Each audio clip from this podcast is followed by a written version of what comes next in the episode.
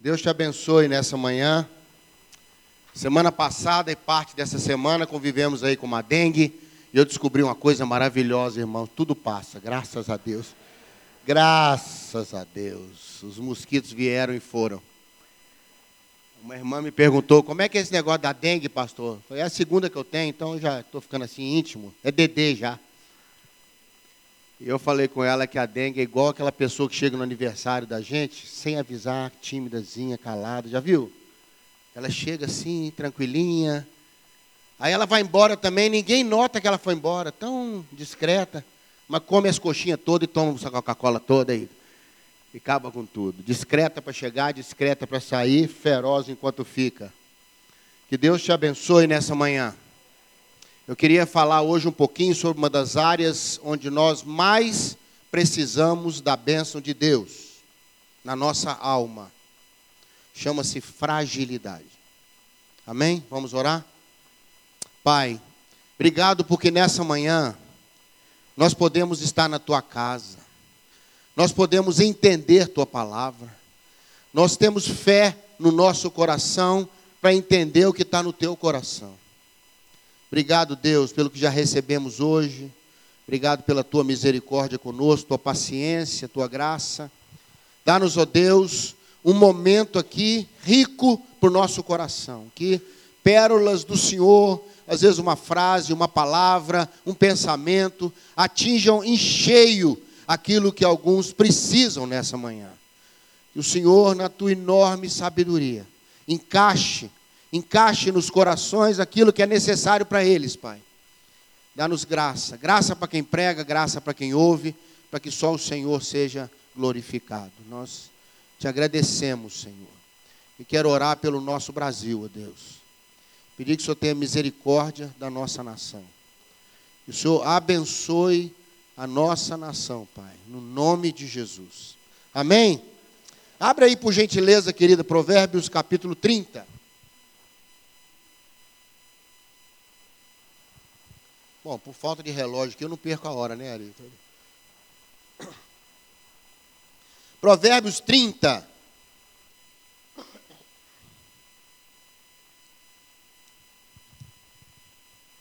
A partir do verso 24 até o verso 28. É o que nós vamos conversar um pouquinho hoje de manhã. Veja se perto de você tem alguém sem a Bíblia, ou então se você quiser ver aqui na frente também, ó. Até quem não lê, consegue ler. Quatro coisas há na terra que são muito pequenas. No original diz muito pequenas, frágeis, muito sem condição por si mesmas. Que, porém, são mais sábias que os próprios sábios. E aí ele lista quatro pequenos animais e explica como que eles têm condição de se sobrepor apesar da sua pequenez. Ele fala primeiro das formigas, um povo sem força. Todavia, no verão, preparam a sua comida. Arganazes, nossos coelhos hoje, é um povo que não tem poder, mas constrói sua casa na rocha. Gafanhoto não tem rei, contudo, andam juntos. O jeco, que podia ser lagartixa, pode ser aranha, normalmente se traduz mais como aranha, se apanha com as mãos, mas escolheu estar no palácio dos reis. Querido, eu quero a, abençoar a sua vida nessa manhã, pedindo a Deus que nos dê graça para a gente lidar com a fragilidade.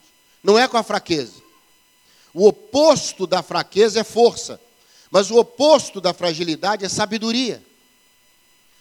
Fragilidade está longe de eu ser uma pessoa fraca, eu estou inibido, eu estou com as minhas forças travadas. E o exemplo que eu gosto muito, que ilustra bem isso, é: imagine que você é um policial, né, Pastor Léo? Você vai prender um rapaz, um traficante. Aí você cerca tudo, e na hora que você vai prender o traficante, você descobre que ele é seu filho. Nessa hora, o policial não está fraco, né? Ele continua policial, ele continua com a força da autoridade, ele está fragilizado pela situação. Concorda comigo?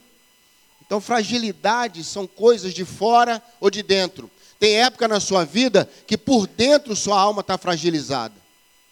O salmista chega a, a, mostrar uma conversa do espírito dele com a sua alma, quando ele fala: Por que estás abatida, ó minha alma, e por que te perturbas dentro de mim?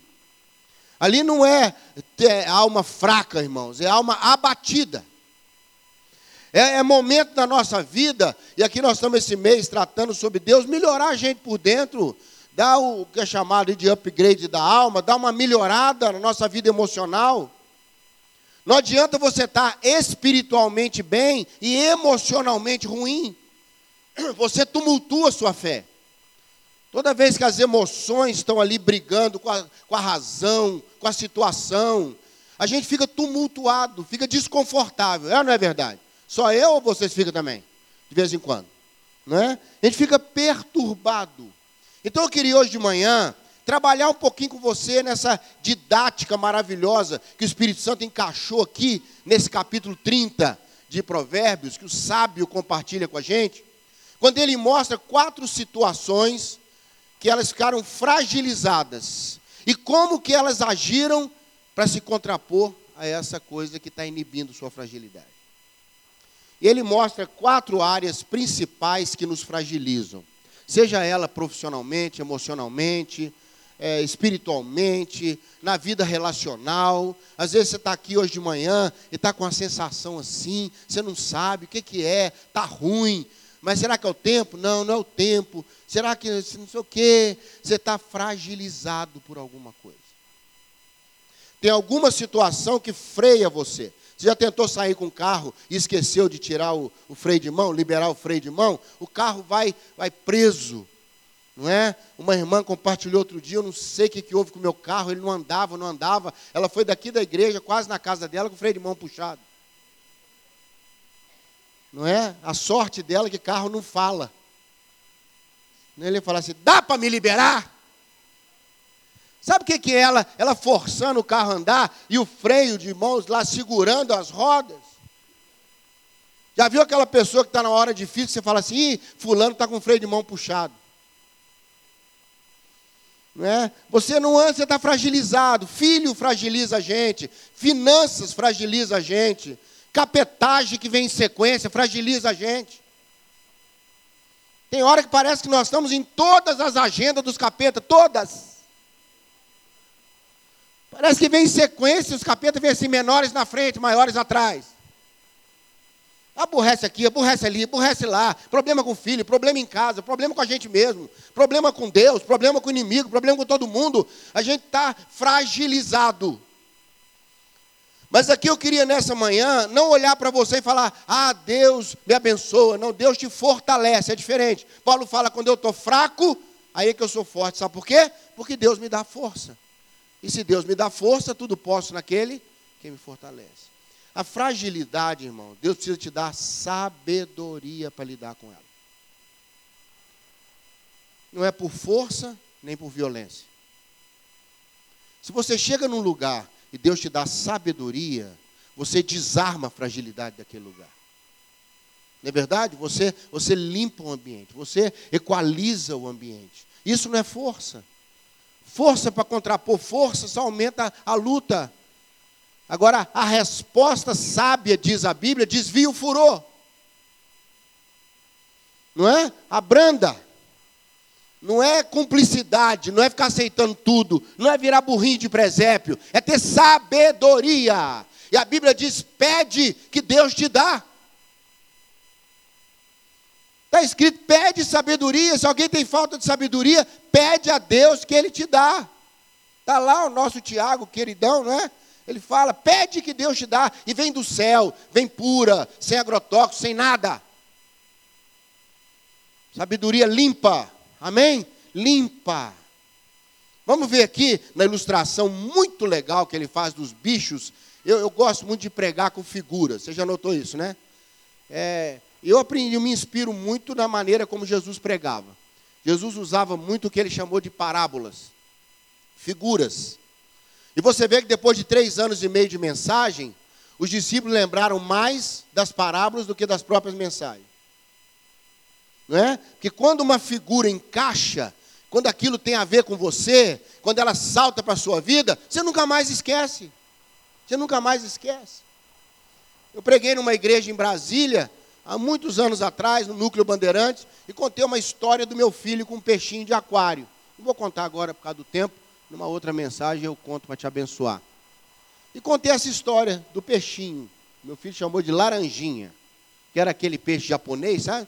Vira lata, tadinho. Ele era meio amarelo, meio preto, meio branco. Ele era assim. Eu acho que ele foi achado no rio, adotado, e jogaram ele no aquário lá. E ele chamava de laranjinha, apaixonou pelo peixe, tem uma história espiritual linda aí. Irmãos, dez anos depois, quase anos, 11 anos depois, pastor, essa igreja me convidou para pregar de novo, e a secretária da igreja me ligou. Falou, pastor, só teria agenda para pregar aqui? Eu falei, ah, já estive aí. Ela falou, é mesmo? Eu falei, é, tem uns 10 anos. Ela falou, ah, pastor, eu não vou lembrar, não, 10 anos atrás. Ela falou, peraí, peraí. É o pastor do Laranjinha? Foi o senhor que contou a história do peixinho do Laranjinha? Eu falei, sou eu mesmo. Ela falou, lembrei! Nós vamos virar para ela, o que, é que eu preguei? Ela falou, não faço a mínima ideia.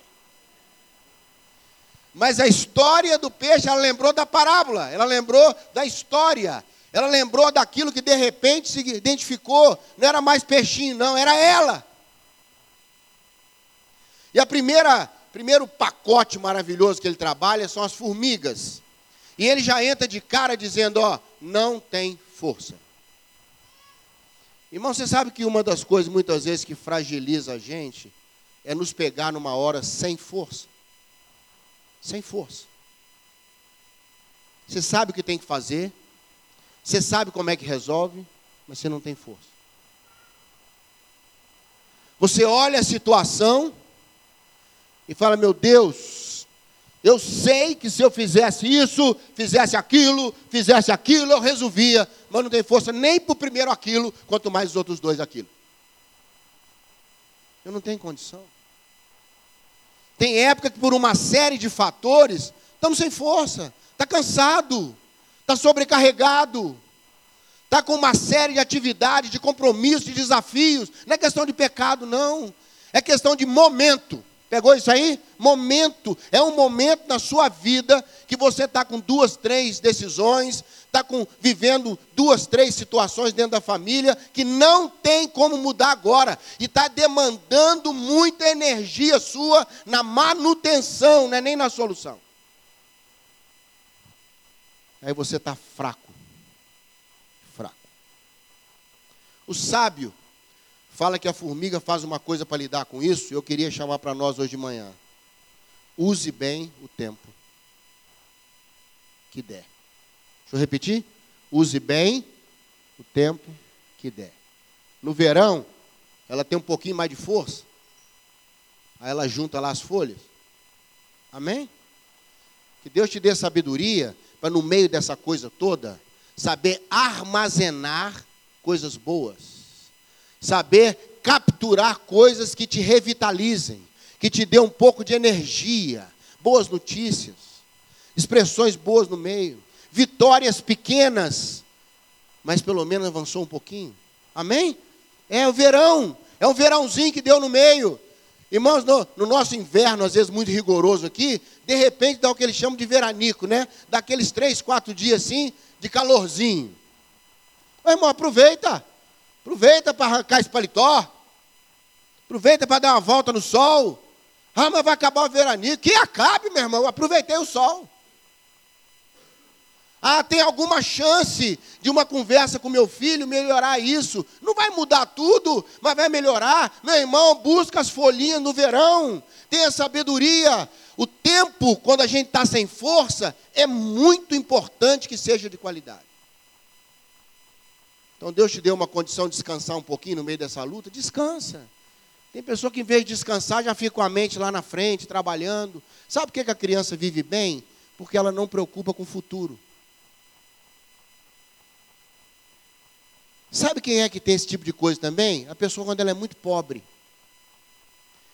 Você vai na casa de uma pessoa muito pobre, está fazendo um churrascão, você fala, essa carne, como é que você vai pagar isso? Eu não sei, hoje eu vou comer a carne.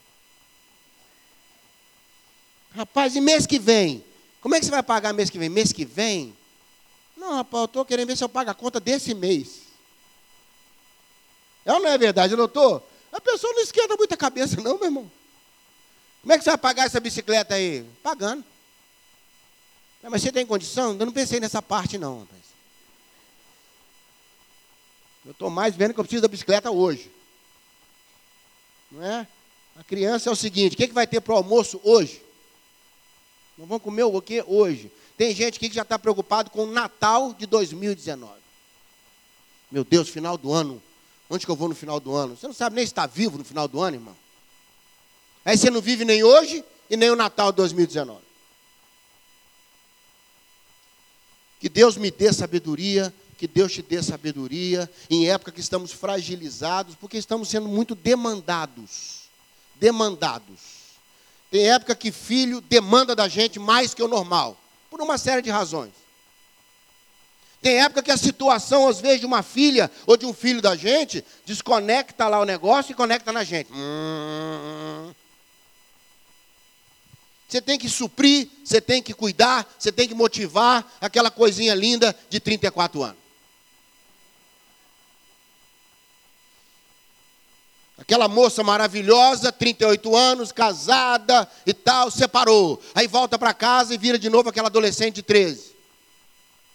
Que está perdida. Aí de repente você acha que ia começar a aposentar, descobriu que recebeu um emprego novo. Filha voltou para casa. Irmão, tem como você escolher isso? Tem como abrir a porta e falar, minha filha, vai com Deus? Não! Aí suas energias de amor são puxadas, de responsabilidade de novo, de paciência. E a gente faz isso com extremo amor, mas nos fragiliza, porque somos seres humanos limitados, cansamos, esgotamos, esvaziamos. Não é só eu que tenho isso. Tem dia que você fala, Deus, que bom que o Senhor está comigo, que nem eu estou comigo hoje. Tem época difícil, irmão. Muito fácil para quem está de fora voando, formigona gorda, cheia de folha. Aquela saúva, cabeção. Muito fácil você ver o outro sofrendo, sem força. Mas sabe, você está numa época assim, está no limitezinho. Já está no tanquezinho reserva, orando a Deus para dar para chegar em casa. Peça a Deus sabedoria para usar bons momentos que você tiver no meio disso tudo. Amém, querido? Recebeu essa palavra aí? Segundo bichinho que mostra para nós outro tipo de fragilidade é o coelho. O coelho, 26. Se você puder pôr para nós, querido. Arganazes é o nome chique da Bíblia aí, Arganazes. É o coelhão nosso aqui mesmo. Não tem poder, contudo faz sua casa na rocha. Tem época que a questão não é que você não tem força, você não tem condição, autoridade poder para poder resolver aquilo. Você não está falando com uma filha de 15 anos, 13 anos. Está conversando sentado com uma filha de 43. Você não tem poder para ter uma decisão por ela. Concorda comigo ou não? Está entendendo a diferença? Tem situação que você fala, meu Deus, eu até sei como é que eu resolveria isso, mas eu não tenho poder, eu não tenho autoridade, eu não tenho espaço, eu não tenho condição, eu não tenho habilidade, eu não tenho poder para resolver isso. O que, que eu vou fazer? Você olha lá em volta do bairro fala: olha, se essa rua colocasse mão para lá, essa colocasse mão para cá, resolvi o problema no bairro. Você não tem poder de virar a mão da rua. Você pode acessar alguém que tem, concorda comigo ou não? Para isso estão lá os políticos, para representar, para você pedir. Ele tem poder para entrar com pedido, para falar, não é verdade? Ah, tem uma pessoa batendo aqui no vizinho. Aí você chama a polícia, que a polícia tem poder de interromper aquilo, dar uma palavra de autoridade. Muitas vezes, irmãos, o que nos fragiliza é que a gente até sabe, podia resolver aquele problema, dar uma força, dar uma palavra, mas você não tem poder. Você não tem poder para chegar no coração do outro. O coração do outro está fechado para você, irmão. Não vai te ouvir. Aí sabe o que ele fala? Em situações assim, construa o que você puder da situação sob bases seguras. Amém? Bases seguras. Você não tem poder, mas o que depender de você, você vai fazer com segurança. Existem algumas bases seguras. Perdão. Verdade. Concorda comigo? Resiliência Está tão na moda aí. Retomar o seu lado e falar assim: olha, no que depender de mim, como diz a Bíblia, eu terei paz com todos. É você fugir da insegurança. Irmãos, quando, quando a gente luta com a fragilidade por causa do poder, costuma bater uma insegurança na gente e uma sensação que nada vai ser mudado, que nada pode ser feito, que a gente está impotente, que a gente tem que ficar só gritando. Não. Que Deus te dê sabedoria nessa manhã de falar: olha, isso aqui eu vou pôr em cima de uma base segura. Amém? Isso aqui, ó. O que é verdadeiro, o que é puro, o que está certo, o que é correto nessa situação, o que é verdadeiro nessa situação, eu vou estabelecer e vou fazer minha casa na rocha. Recebe essa palavra aí ou não? Estou procurando ser o mais prático possível, tá? O povo vai perto do céu também. Mais prático possível. Eu quero, eu quero fugir daquela ideia. Não, que legal esse texto, mas eu não consigo me ver nele. Irmãos, tudo tem a ver com a gente. Isso aqui é a palavra de Deus está sendo prática. É a sabedoria em trânsito, em movimento na minha vida e na sua. Está fragilizado, está sem força, irmão? Seja sábio com o tempo que você tiver. Está fragilizado porque não tem poder para resolver? Seja sábio e fique firme naquilo que você sabe que está certo para você mesmo. Em outras palavras, você vai ser coerente. Coerente. Não é? Aí eu não posso mudar o mundo, mas posso mudar o meu mundo. Eu não posso salvar as pessoas, todo mundo, eu posso ajudar aquele que está do meu lado. Aquele menino que pede comida na sua casa todo dia lá. Esse você pode ajudar. Coerência. Terceiro bicho aí para a gente conversar. Estamos caminhando juntos, gente? Gafanhotos. Gafanhoto não tem rei. Põe para nós, querido. Gafanhoto não tem rei. Verso 27.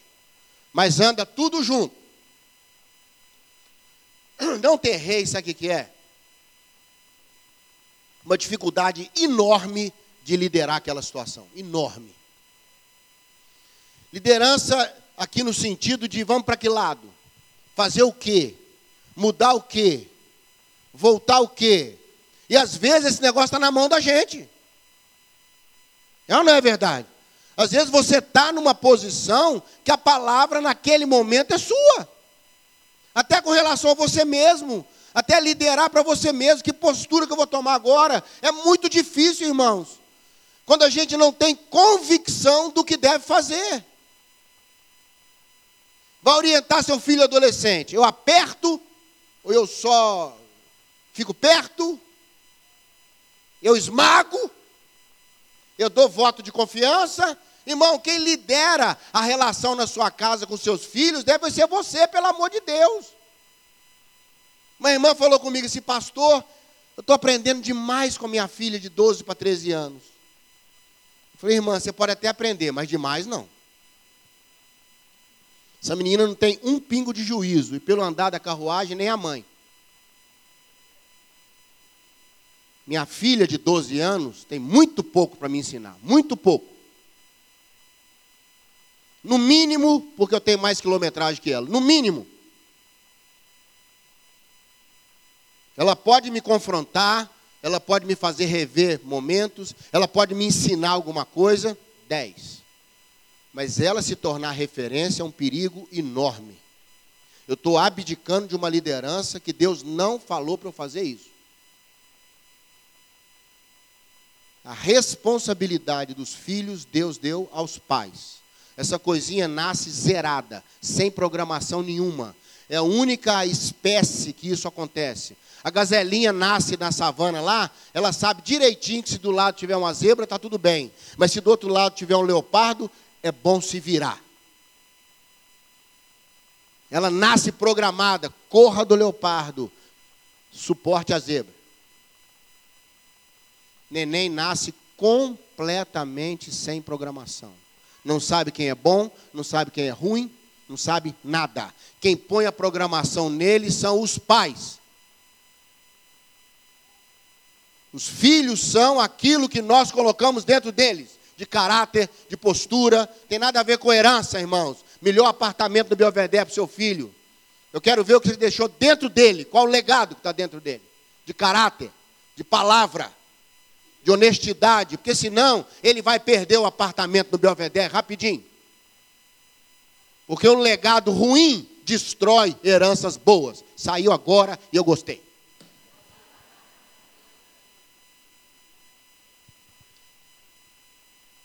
Legados ruins destroem heranças boas. Eu já vi isso na vida de muita família, você já viu também. Né, pastor? A gente vê direto. Pai luta para construir um negócio, um homem de caráter, vai lá, os filhos cresceram sem, sem nenhuma responsabilidade, sem nada, destrói o patrimônio do pai. Então, você está cansado de ver isso? Herança maravilhosa, legado ruim. Paulo diz para Timóteo: você tem um legado, Timóteo, veio da sua avó, veio da sua mãe. Coisa maravilhosa, uma fé estabelecida. Isso aí ninguém tira de você, meu irmão. Amém, amém? Não temos liderança. É difícil resolver as coisas, irmão. Então, qual que é o conselho que a sabedoria dá? Seja humilde e aceite ajuda. Simples assim. Não dá para andar sozinho? Eu vou andar com alguém. Eu não sei o que fazer, eu vou para a multidão de conselheiros, porque ali mora a sabedoria, está escrito em provérbio. Eu vou ser humilde para ser ajudado. Eu vou ser humilde para falar, olha, o que, que você acha que eu devo fazer? Mas é ouvir mesmo, irmão. Não é ficar perguntando para ouvir o que você quer ouvir, não. Ouvir o que eu preciso ouvir às vezes. É ruim, remédio é ruim, mas a gente toma. Porque a gente está vendo um benefício maior lá na frente. Então, meu irmão, está difícil liderar aí o momento, fragilizou. Eu não sei como resolver, eu tenho medo de errar, eu tenho medo de tomar uma decisão. Quase todo casal que eu aconselho, quando vai casar, faltando ali 40 dias para o casamento, 30 dias, é uma brigaiada que eles arrumam um com o outro. Porque o nível de tensão sobe. O cara fica assim: será que eu entro nessa? Meu Deus, esse troço só tem porta de entrada. Aí a mulher começa: será que é esse cara mesmo? Ai meu Jesus, vou largar minha casinha, meu paizinho maravilhoso, minha mãe com a comidinha quentinha. Será que é a hora? Será aí começa os dois? Ai meu Deus, ai meu Deus. Normal, irmãos, é normal, uma decisão muito pesada, muito séria. Não, não é verdade? Não é? Eu já até aviso os casais, falo, ó, vamos entrar agora nessa viagem do avião, numa fase de turbulência. Apertem os cintos. Estamos passando por uma área de turbulência. Aí depois que casa, deu amém, aí pronto, acaba a turbulência ou fica de vez. Mas aí é cada um. Né? Aí é a história de cada um. Último bichinho aí para a gente orar, a nossa lagartixa ou aranha, pode escolher o que mais for simpático para você. Não se tem uma convicção do que é no original esse jeco aí, eu nem quero saber. Né? Eu sei que é um bichinho muito fraco. Aqui a, a ideia no original aqui de pegar com as mãos é extrema facilidade de ser destruído. Irmão, deixa eu te falar um negócio. Tem hora que nós estamos igual esse bichinho aí. Qualquer coisa acaba com a gente. Você está, é nem sem força, sem liderança, você não está sem poder, não. Você não tem nada. Você está aquele, ó, aquele bagacinho da última laranja que acabaram de chupar. Você está no limite. Você fala assim: olha, eu não aguento nem cuspe de capeta. É nem capeta me atacar. Se ele cuspir em mim, eu caio não tem força. Eu tô, eu tô ó, acabadinho. E tem coisa que fragiliza a gente, que tem época, meu irmão, que você está realmente, você não tem mais nada para dar. Você já deu tudo que você tinha que dar, você já liberou tudo que tinha que liberar. Tem pessoa que fala comigo assim, pastor, eu não sei mais o que eu faço lá em casa, não. Já liberei tanto perdão que eu acho que nem tem perdão mais para liberar. Já resolvi tanto, já fiquei em paz, já larguei para lá, já tomei prejuízo. O negócio não tem jeito e eu não aguento mais. Ô, oh, lagartixazinha, aranhazinha, não é? Outro dia tinha uma aranhazinha perto do meu neto, três para quatro anos. Eu não tive tempo nem de saber se ela era perigosa ou não. Ele deu uma pisada nela, irmão. O pessoal falou assim: aranha, vovô. Um menino de três anos resolveu o problema da aranha. Mandou ela, quando a gente fala com criança pequenininha, para o mundo das aranhas. Para onde que foi o totó, mamãe? Para o mundo dos totós. Onde que é isso? Eu sei lá. Deixa eu te falar uma coisa nessa manhã. Na hora dessa, irmão, nós só temos uma chance: é estar onde o rei está. Tem outra chance. É falar, Senhor, eu, eu quero ficar só perto do Senhor. Eu só preciso de um carinho do céu, do Senhor me colocar no seu colo. Eu estou mal pra caramba, mas não saio do palácio, não. Eu vou ficar perto de onde as coisas acontecem. Eu vou ficar perto do trono. Eu vou ficar na sombra da oração. Eu vou ler o meu salmozinho. Sabe aquele salmozinho gostosinho que você gosta demais? Eu vou ler aquele salmo. Eu vou ficar, como diz o salmista, na sombra das tuas asas. Eu encontro descanso. Talvez nessa manhã você fala, pastor, eu achei que eu era ovelha, mas descobri que eu sou aranha, sou lagartixa. Existe um Deus. Tem uma canção que eu gosto muito, da Heloísa Rosa, que fala, existe um lugar, né? Existe um lugar. E, e, lá ela fala uma coisa bonita, ela fala, existe um lugar onde os sonhos não abortam. Onde eu não preciso ter razão nem vencer. Eu só preciso estar com Ele. Nós temos aí cinco minutos, né, pastor? Meio de dez. Eu queria orar pelas lagartixas presentes. Pastor, mas tem também a turma que está sem liderança, a turma que está aí sem força, a turma que está sem poder. Ah, essa turma se vira. Essa turma se vira, né, pastor? Mas quando a gente vira lagartixa, meu irmão, quando você chega num ponto que você fala, eu desisto de mim mesmo.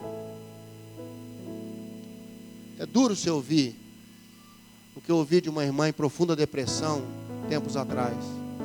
Ela, pastor, eu não quero viver. Eu não quero viver mais. Sabe o que é isso, irmão? É uma lagartixazinha. É quando você olha em volta e fala, não tem condição. É quando você vê certas coisas na vida de seus filhos e fala, meu Deus, o que está acontecendo com meus filhos? Você vai esvaziando, esvaziando, esvaziando. Vamos ficar de pé? Pastor, vou fazer um apelo hoje, posso gente orar? Nós temos alguns minutos, daqui a pouco vai ir uma invasão infantil aqui. Maravilhosa. Mas dá tempo suficiente gostaria, se você está num momento desse, fala, pastor, eu preciso muito do rei. Eu quero ser uma aranhazinha que anda no trono. Eu quero ser uma lagartixazinha próxima do quarto do rei. Eu preciso do consolo do meu Deus. Enquanto nós vamos estar ministrando aqui, cantando, eu gostaria que você viesse aqui à frente. Queria pedir aos pastores que subissem aqui, só para a gente fazer uma oração, pode ser? Se você quer receber essa oração, sai do seu lugar, vem aqui à frente. Hoje é tempo de Deus abraçar você, colocar você no colo e dizer: Você não tem, mas eu tenho para você.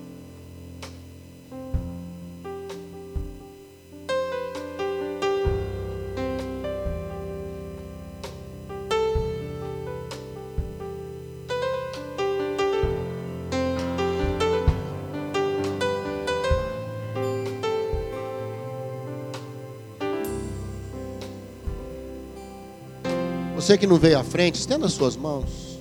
Porque talvez amanhã você vai estar aqui. E um desses irmãos aqui, abençoados, restaurados, vai estar estendendo as mãos sobre você. A igreja do Senhor é uma santa cooperativa. Onde quem está bem, ajuda quem não está bem. E todos chegam.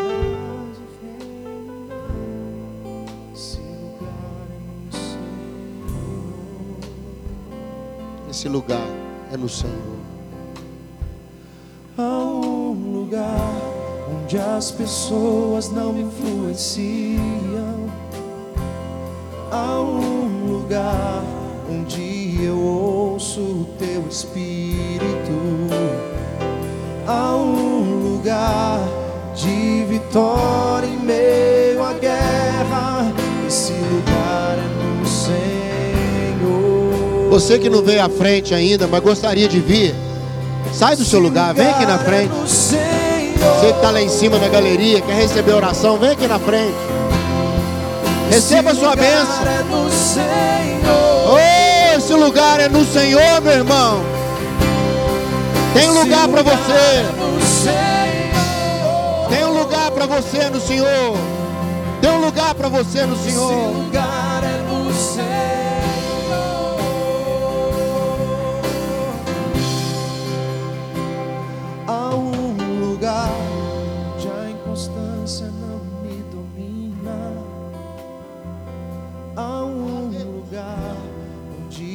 Fé fortalecida. Há um lugar onde a paz é quem governa. Esse lugar é no Senhor.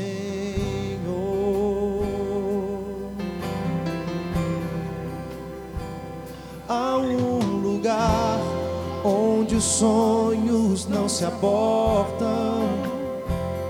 Há um onde o temor não me enrijece. Há um lugar onde se perde é que se ganha. Esse lugar é no Senhor.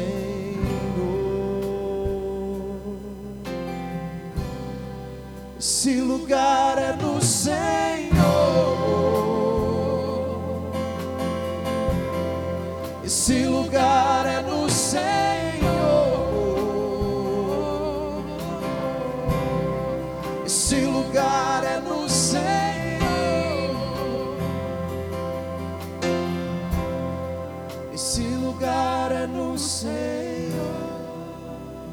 Pai querido, nós estamos aqui na frente, nós estamos aqui no altar, num gesto a Deus de fé, num passo de esperança, para declarar que a nossa força é o Senhor. Alguns de nós, a Deus, estamos nessa manhã tão exauridos, tão fragilizados, tão cansados, mas nós queremos declarar em nome de Jesus Cristo que nós cremos na Tua palavra, que diz que os jovens correm e logo se cansam mas os que esperam no Senhor renovam as suas forças. Pai, em nome de Jesus Cristo, libera uma palavra de força, uma palavra de restauração, uma palavra de esperança, uma palavra, Deus, que nos conduza num avanço espiritual. Queremos, ó Deus, subir um novo patamar. Queremos, ó Deus, subir um novo degrau na nossa fé. Queremos, ó Pai, começar uma nova etapa na nossa vida. Por isso, Pai querido, nós buscamos no Senhor sabedoria nessa manhã. Ó Deus, nós sabemos que a resposta é o Senhor. Nós sabemos que o lugar é o Senhor. Nós sabemos que a esperança é o Senhor. Ó Deus, fortalece o teu povo nessa manhã na força do teu poder. Uns confiam em carros, outros confiam em cavalos, mas nessa manhã nós fazemos menção do nome do Senhor. Fortalece, Deus, os teus filhos. Restaurece, Deus, restaurece. Restaura para a honra e glória do teu nome. Fortalecendo os nossos braços, fortalecendo a nossa mente, mas acima de tudo, fortalecendo a nossa alma. É o que nós pedimos, Pai, em gratidão, em nome de Jesus. Amém, Senhor. Amém. Nós vamos receber agora as nossas crianças. Você pode se sentar. Você, papai, fique em pé, mamãe, você que tem uma criança do DIN que é responsável por alguém, fique em pé para que as crianças possam entrar e logo serem localizadas. Queríamos agradecer ao irmão Mário Diniz, a sua banda que ministrou ao nosso coração. Hoje à noite nós vamos estar pregando sobre esse tema da nossa alma. Vamos estar conversando sobre lembrar ou esquecer. Se você precisa trazer à memória alguma coisa diante do Senhor, hoje à noite vamos estar orando por isso. Se você precisa esquecer alguma coisa que tem prendido a sua vida no passado, venha que hoje à noite nós vamos estar orando. Papai, mamãe, fique em pé, por favor.